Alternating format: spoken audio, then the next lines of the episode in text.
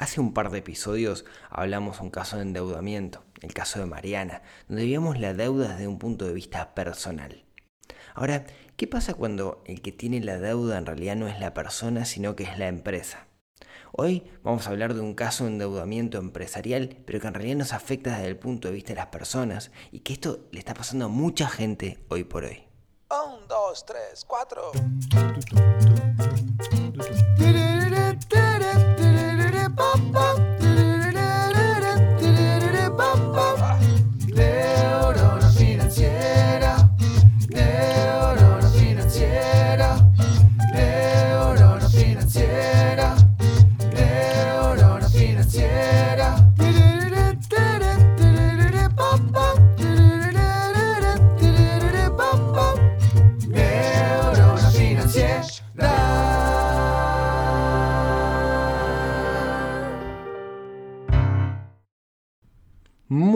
Días, tardes, noches para todos.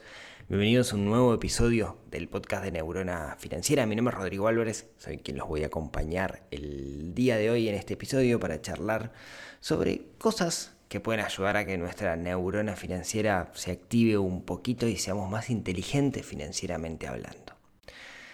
Hace un par de episodios, en el episodio 140, hablábamos del caso de Mariana. El caso de Mariana es un caso real donde una persona cayó en créditos de consumo para mantener un nivel de vida que no podía mantener, que no podía llevar, digamos, porque sus ingresos no, no le daban para poder tener ese nivel de vida que se estaba dando, entonces se terminó endeudando y, y generó mucha, mucha repercusión.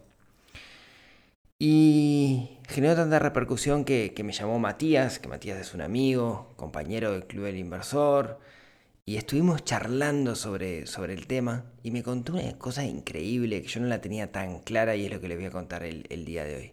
Si algo que se refiere al endeudamiento cuando hablamos del punto de vista de las empresas, en particular empresas rurales. Antes, antes de comenzar un, un análisis editorial, si quieren, eh, como ustedes saben, aquellos que están en, en, Uruguay, estamos viviendo el peor momento de la, de la pandemia del COVID. No sé cuándo van a escuchar esto, pero yo lo estoy grabando un 30 de marzo y estamos en el peor momento. Y podemos gastar energía en criticar cómo se están haciendo las cosas o en aplaudir cómo se están haciendo las cosas, pero creo que en el fondo lo que va a hacer la diferencia es cómo nos comportamos nosotros como individuos. ¿sí? Por primera vez el colectivo, estamos viendo que, que, lo que hace el individuo apoya al colectivo y el, el, colectivo es más importante que el individuo. Así que cuidémonos. Aquellos que sean mayores de 18 años, les recomiendo fuertemente que se anoten para, para vacunarse o que se vacunen. Sí, es importante, por más que no haya vacunas ahora, estar en la lista de espera porque eso ayuda a la logística. Así que cuidémonos es un momento muy importante en la historia de nuestro país y salir bien depende de cada uno de nosotros. Así que confío en todos ustedes para que hagan lo mejor, para que achiquen esa burbuja que es un tiempito hasta que podamos salir de todo esto. Cierro la, la editorial. Bueno, les decía, eh, el otro día hablábamos de endeudamiento. Hablamos de endeudamiento desde el punto de vista de Mariana, Mariana, individuo, persona que sacó créditos de consumo, etc. Pero no siempre el endeudamiento se ve así. No siempre me doy cuenta de que estoy endeudado. En particular hay un concepto que es bastante popular dentro de las empresas que se, se le llama, algunas veces se le llama endeudamiento bueno. Otra forma de llamarlo es apalancamiento. Es cuando una organización, cuando una empresa pide dinero prestado para producir y esa producción le va a tener generar más rédito de que el dinero que pidió prestado más los intereses. Si quieren, el típico ejemplo, y justo va a ser el ejemplo del que vamos a hablar hoy, son las empresas agrícolas. Las empresas agrícolas necesitan para, para producir, necesitan plantar, por ejemplo, y para plantar sale muy caro. Entonces piden dinero prestado, cosechan, cultivan, cos crece, cosechan, venden la producción y con lo que venden después tienen sus ganancias y pueden pagar los intereses. ¿Existe eso en cada una de las empresas que queramos? Siempre voy a poder endeudarme para tener un local más grande, para tener una vitrina más grande, para tener más empleados, para dar mejor servicio, etc. En la teoría es genial, el problema es si sale mal. ¿no? Si sale mal quiere decir si esa predicción de futuro que yo hago, porque a la larga yo lo que, estoy, haciendo es prediciendo el futuro, yo voy a cultivar, yo voy a ampliar el local, yo voy a hacer un montón de cosas, entonces eso me va a traer más ganancia. Ese entonces depende de mil factores. ¿no? no es tan sencillo. Imaginemos que yo tengo un lavadero de ropa. ¿no? Hoy por hoy viene gente. Yo digo, perfecto, tengo, no sé, tres lavarropas y tres secarropas. Y hay gente que, oh, mira, te lo puedo atender mañana porque no me da el tiempo. Entonces bueno, dice, bueno, compro otro lavarropa. Entonces con este lavarropa que compro eh, y otro secarropa, este, pido prestado, prestado, plata prestada para hacerlo, pido dinero prestado para hacerlo. Y al final voy a poder producir más y a ganar más. Bueno, ¿Qué pasa si compras el otro lavarropa y después tenés capacidad ociosa porque no te llegan los clientes? A eso me refiero con predecir el futuro y predecirlo de una forma muy optimista. Entonces, ese es el gran problema que tiene. Tenemos que hacerlo bien, ¿no? Si nos vamos a apalancar, tenemos que hacerlo a sabiendas de que eh, tenemos que minimizar los riesgos de alguna forma. Bien. Como les decía, el otro día me llama Matías. Matías es un compañero del interior del país, con el cual trabajamos juntos en el, Club de Inversor eh, y en alguna otra comunidad que coincidimos. Y, me contó esta historia. Matías eh, se dedica al, agro, es agrónomo, sabe mucho de, otras áreas, digamos, también administrativas, pero principalmente estudió agronomía. Y me contaba esto. Él me contaba que para producir ciertos tipos de cultivos en el interior del país, eh, los productores, en particular los pequeños y medianos productores, necesitan sí o sí mucho capital. ¿Sí? Por ejemplo, para cultivar arroz, es caro cultivar el arroz. Se necesita mucho, mucho capital. ¿sí? Y no lo tienen ese capital. Entonces, existen empresas, o inclusive los, los propios, eh, las propias empresas que compran el grano después, que le otorgan préstamos a los productores. Entonces, como es un préstamo, digamos que la garantía del préstamo de cierta forma es la cosecha, es lo que vas a cultivar después. Hasta ahí todo fenomenal, digamos, es como funciona el campo. Quizás algunos grandes productores no necesiten pedir dinero prestado. Ojo, siempre que te piden, siempre que alguien te da plata prestada te va a cobrar intereses. Nadie te presta plata porque es bueno. Bien. Entonces, fenómeno. Así funciona el campo. Para los que estamos lejos, esa es la, forma, la forma de trabajar que tiene. ¿Cuál es el problema que tiene esto? Bueno, tiene varios. Por un lado, yo me voy a enfocar en dos problemas. El primero es la predicción de futuro que hablábamos hace un tiempo. En el caso del agro, hay una dependencia enorme por factores externos. Por ejemplo, un factor externo es el clima. ¿Qué pasa si no llueve? Bueno, quizás si no llueve, si uno tiene los medios necesarios o toma, digamos, ese, ese, parte del dinero que te prestan para tomar los recaudos necesarios, de repente si no llueve puedes hacer riego, ¿no? Puedes bombear agua, eso te implica gasoil, te implica un montón de cosas, pero eventualmente lo puedes eh, solucionar. Algo que no puedes solucionar es el precio internacional, ¿no? Y, esto quienes vivieron el boom de la soja hace unos años lo saben.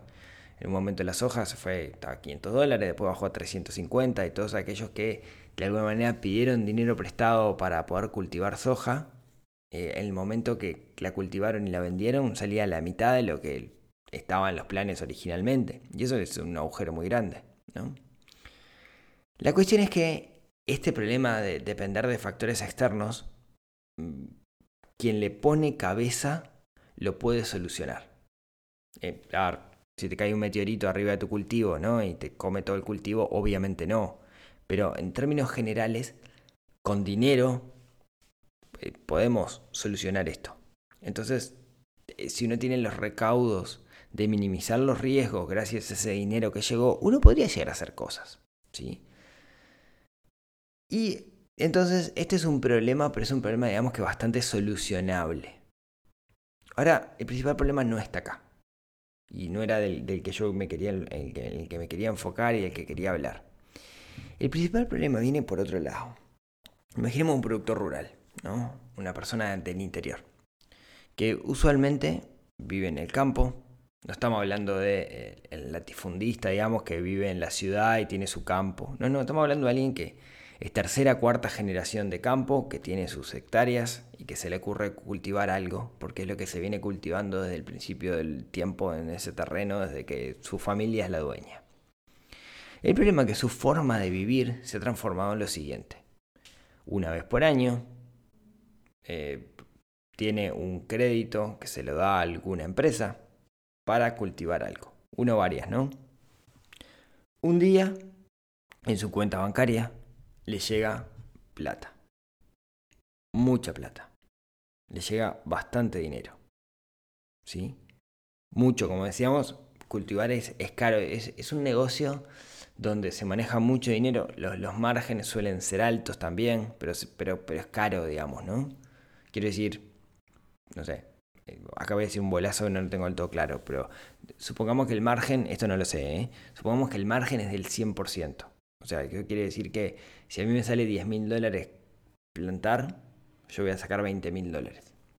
El tema es que, me cuesta realmente 10 mil dólares. Pero supongamos que yo necesito cultivar, varias hectáreas y de repente me caen muchos miles de dólares a mi cuenta bancaria.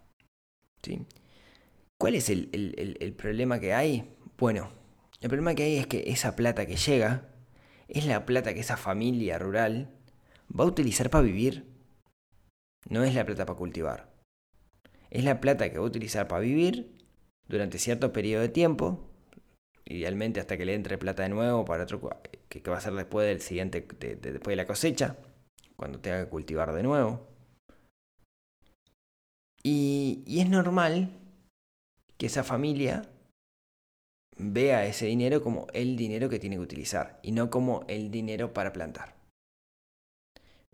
no sé si ven el problema. es bastante.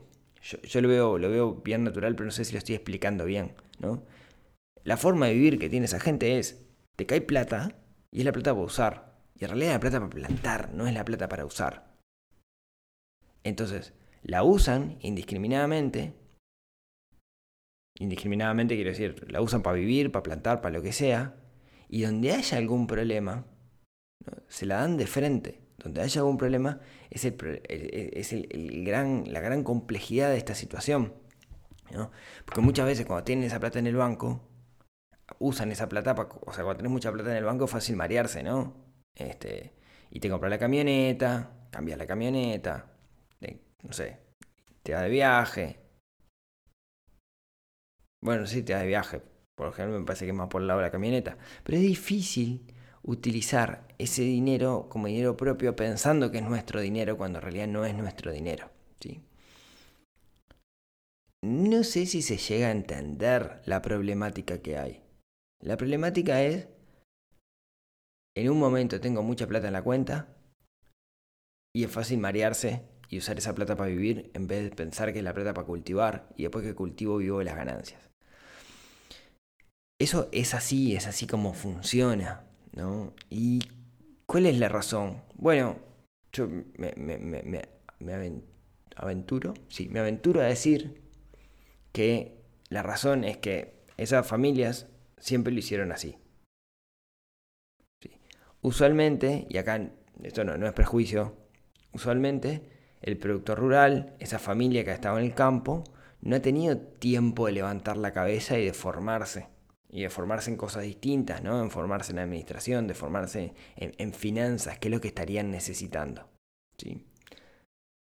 ¿Por qué? Porque están ahí, están, están laburando, están al pie del cañón, son los responsables y son a los que les tenemos que agradecer que si hoy vamos a comer arroz con pollo, hagan el arroz y se encarguen del pollo. Entonces, de nuevo, esto no es un, un, juicio de valor sobre la gente, sobre los productores agrícolas. ¿Sí? que quede claro. Esto les estoy describiendo cómo es una realidad, cómo es la realidad de las personas que viven en el campo, pero, pero que muchos que tienen industria, muchos que tienen industria o que, trabajan, digamos, en, en empresas, viven una realidad similar. La pregunta, si alguien en este momento está cosechando y está escuchando esto, o es de campo y está viendo que esté todo bien y está escuchando esto, ¿Cómo, cómo, cómo lo podemos ayudar, no? Bueno, es difícil y, la vengo pensando bastante. Em, creo que lo primero es, es, es re difícil marearse, ¿no? Cuando tenés mucha plata en tu cuenta. Y esto le pasa a cualquiera que tenga empresa. Esto que les voy a contar ahora sirve para cualquier empresa, no solamente para el campo, ¿no? Pero es re difícil marearse cuando tenés plata en tu cuenta y la, cuenta, y la plata no es tuya. Es re, por más que seamos el tipo más ordenado del mundo, es re difícil marearse. Por eso, y esto me ha pasado muchas veces que, trabajo con, con, con, empresas, yo lo primero que les digo, en particular con emprendedores, separa la cuenta de la empresa de la cuenta personal. Que sean dos cuentas distintas. Vos, por más que el emprendedor muchas veces es la empresa, ve la empresa como un bicho diferente. Ve la empresa como otra cosa. No sos vos la empresa. Y separa las cuentas. ¿sí? Porque es muy fácil marearse. Es muy fácil marearse. Después tomar conciencia. Ese es como punto uno, ¿sí? Separar cuentas. Todos, perdón, perdón, todos ustedes, si alguno es emprendedor y tiene empresa, fuerte recomendación, separen las cuentas. Sale tres mangos abrir otra cuenta de banco y vale la pena. Bien, ese punto uno. Punto dos. Tomar conciencia de que el dinero que te están prestando no es dinero para vivir, es dinero para producir. ¿Sí? Eh, y eso es re difícil cuando tenemos las cuentas juntas, pero como que tenemos que tomar esa conciencia. Esta quizás sea la parte más difícil porque es algo que siempre se hizo así. Entonces, ¿cómo cambias algo que desde hace 100 años, 50, 60 años se hacía así? Tus padres lo hacían así, tus abuelos lo hacían así. Es difícil, es un cambio prácticamente cultural. ¿sí? Entender que si estás viviendo con, con ese dinero, estás pagando intereses. ¿Qué quiere decir con esto? Ese dinero que te prestaron, te van a cobrar intereses. Entonces, si lo usás para comprar la leche que sale 30 pesos, tené presente que en realidad te va a costar 33 pesos la leche.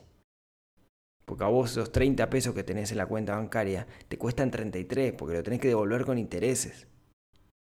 Entonces todo te sale más caro cuando vivís así. Bien. El otro punto, y acá dos puntos que esto se los recomiendo a todas las empresas y que no es fácil hacerlo, es, por un lado, definir salarios, aunque sean salarios fictos.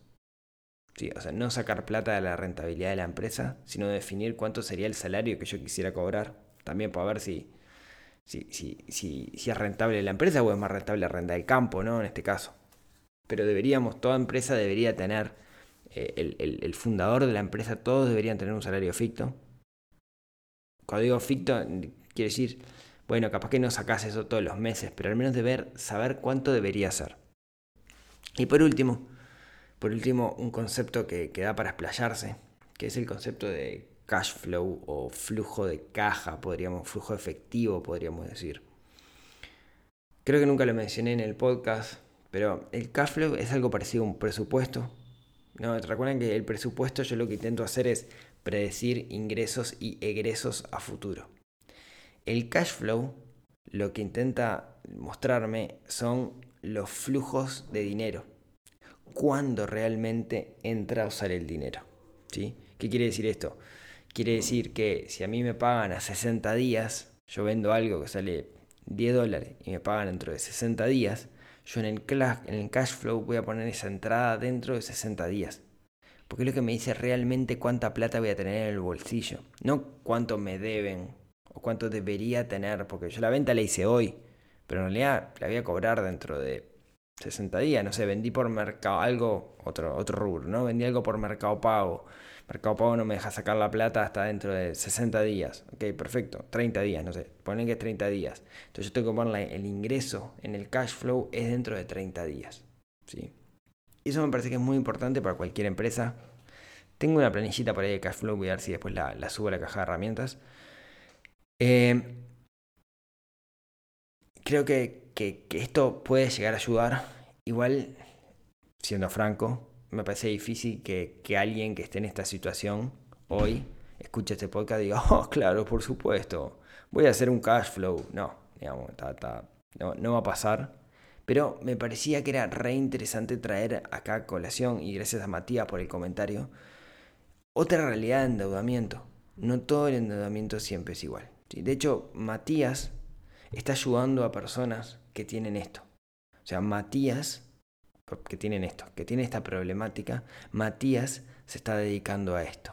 ¿sí? Así que eh, si, si, quieren, eh, si, si, quieren ahondar un poco, eh, si necesitan ayuda, en, en, particular con emprendimientos agropecuarios, Matías se está dedicando a eso, me dejan, me dejan sus datos por ahí, me mandan un mail y yo los pongo en contacto con Matías porque quizás los, los pueda ayudar. ¿sí? Este concepto de llevar un poco de orden y administración y finanzas a un emprendimiento agropecuario. Y bueno, esto era lo que quería contarles el, el día de hoy. Espero que les haya aportado valor, como siempre. Espero que les haya hecho mover un poquito esa, esa, neurona. Muchas gracias a todos los que me han escuchado hasta acá, los que han escuchado los capítulos anteriores y todo eso. Y bueno, cuídense mucho y si tienen ganas, nos vemos, nos hablamos, nos escuchamos el próximo miércoles en otro episodio que ayude a desarrollar esa neurona financiera que tenemos un poquito dormida y que tenemos esa obligación de despertar para ser personas más felices, más prósperas y todo eso. Así que nos vemos la próxima semana y como siempre, muchas gracias.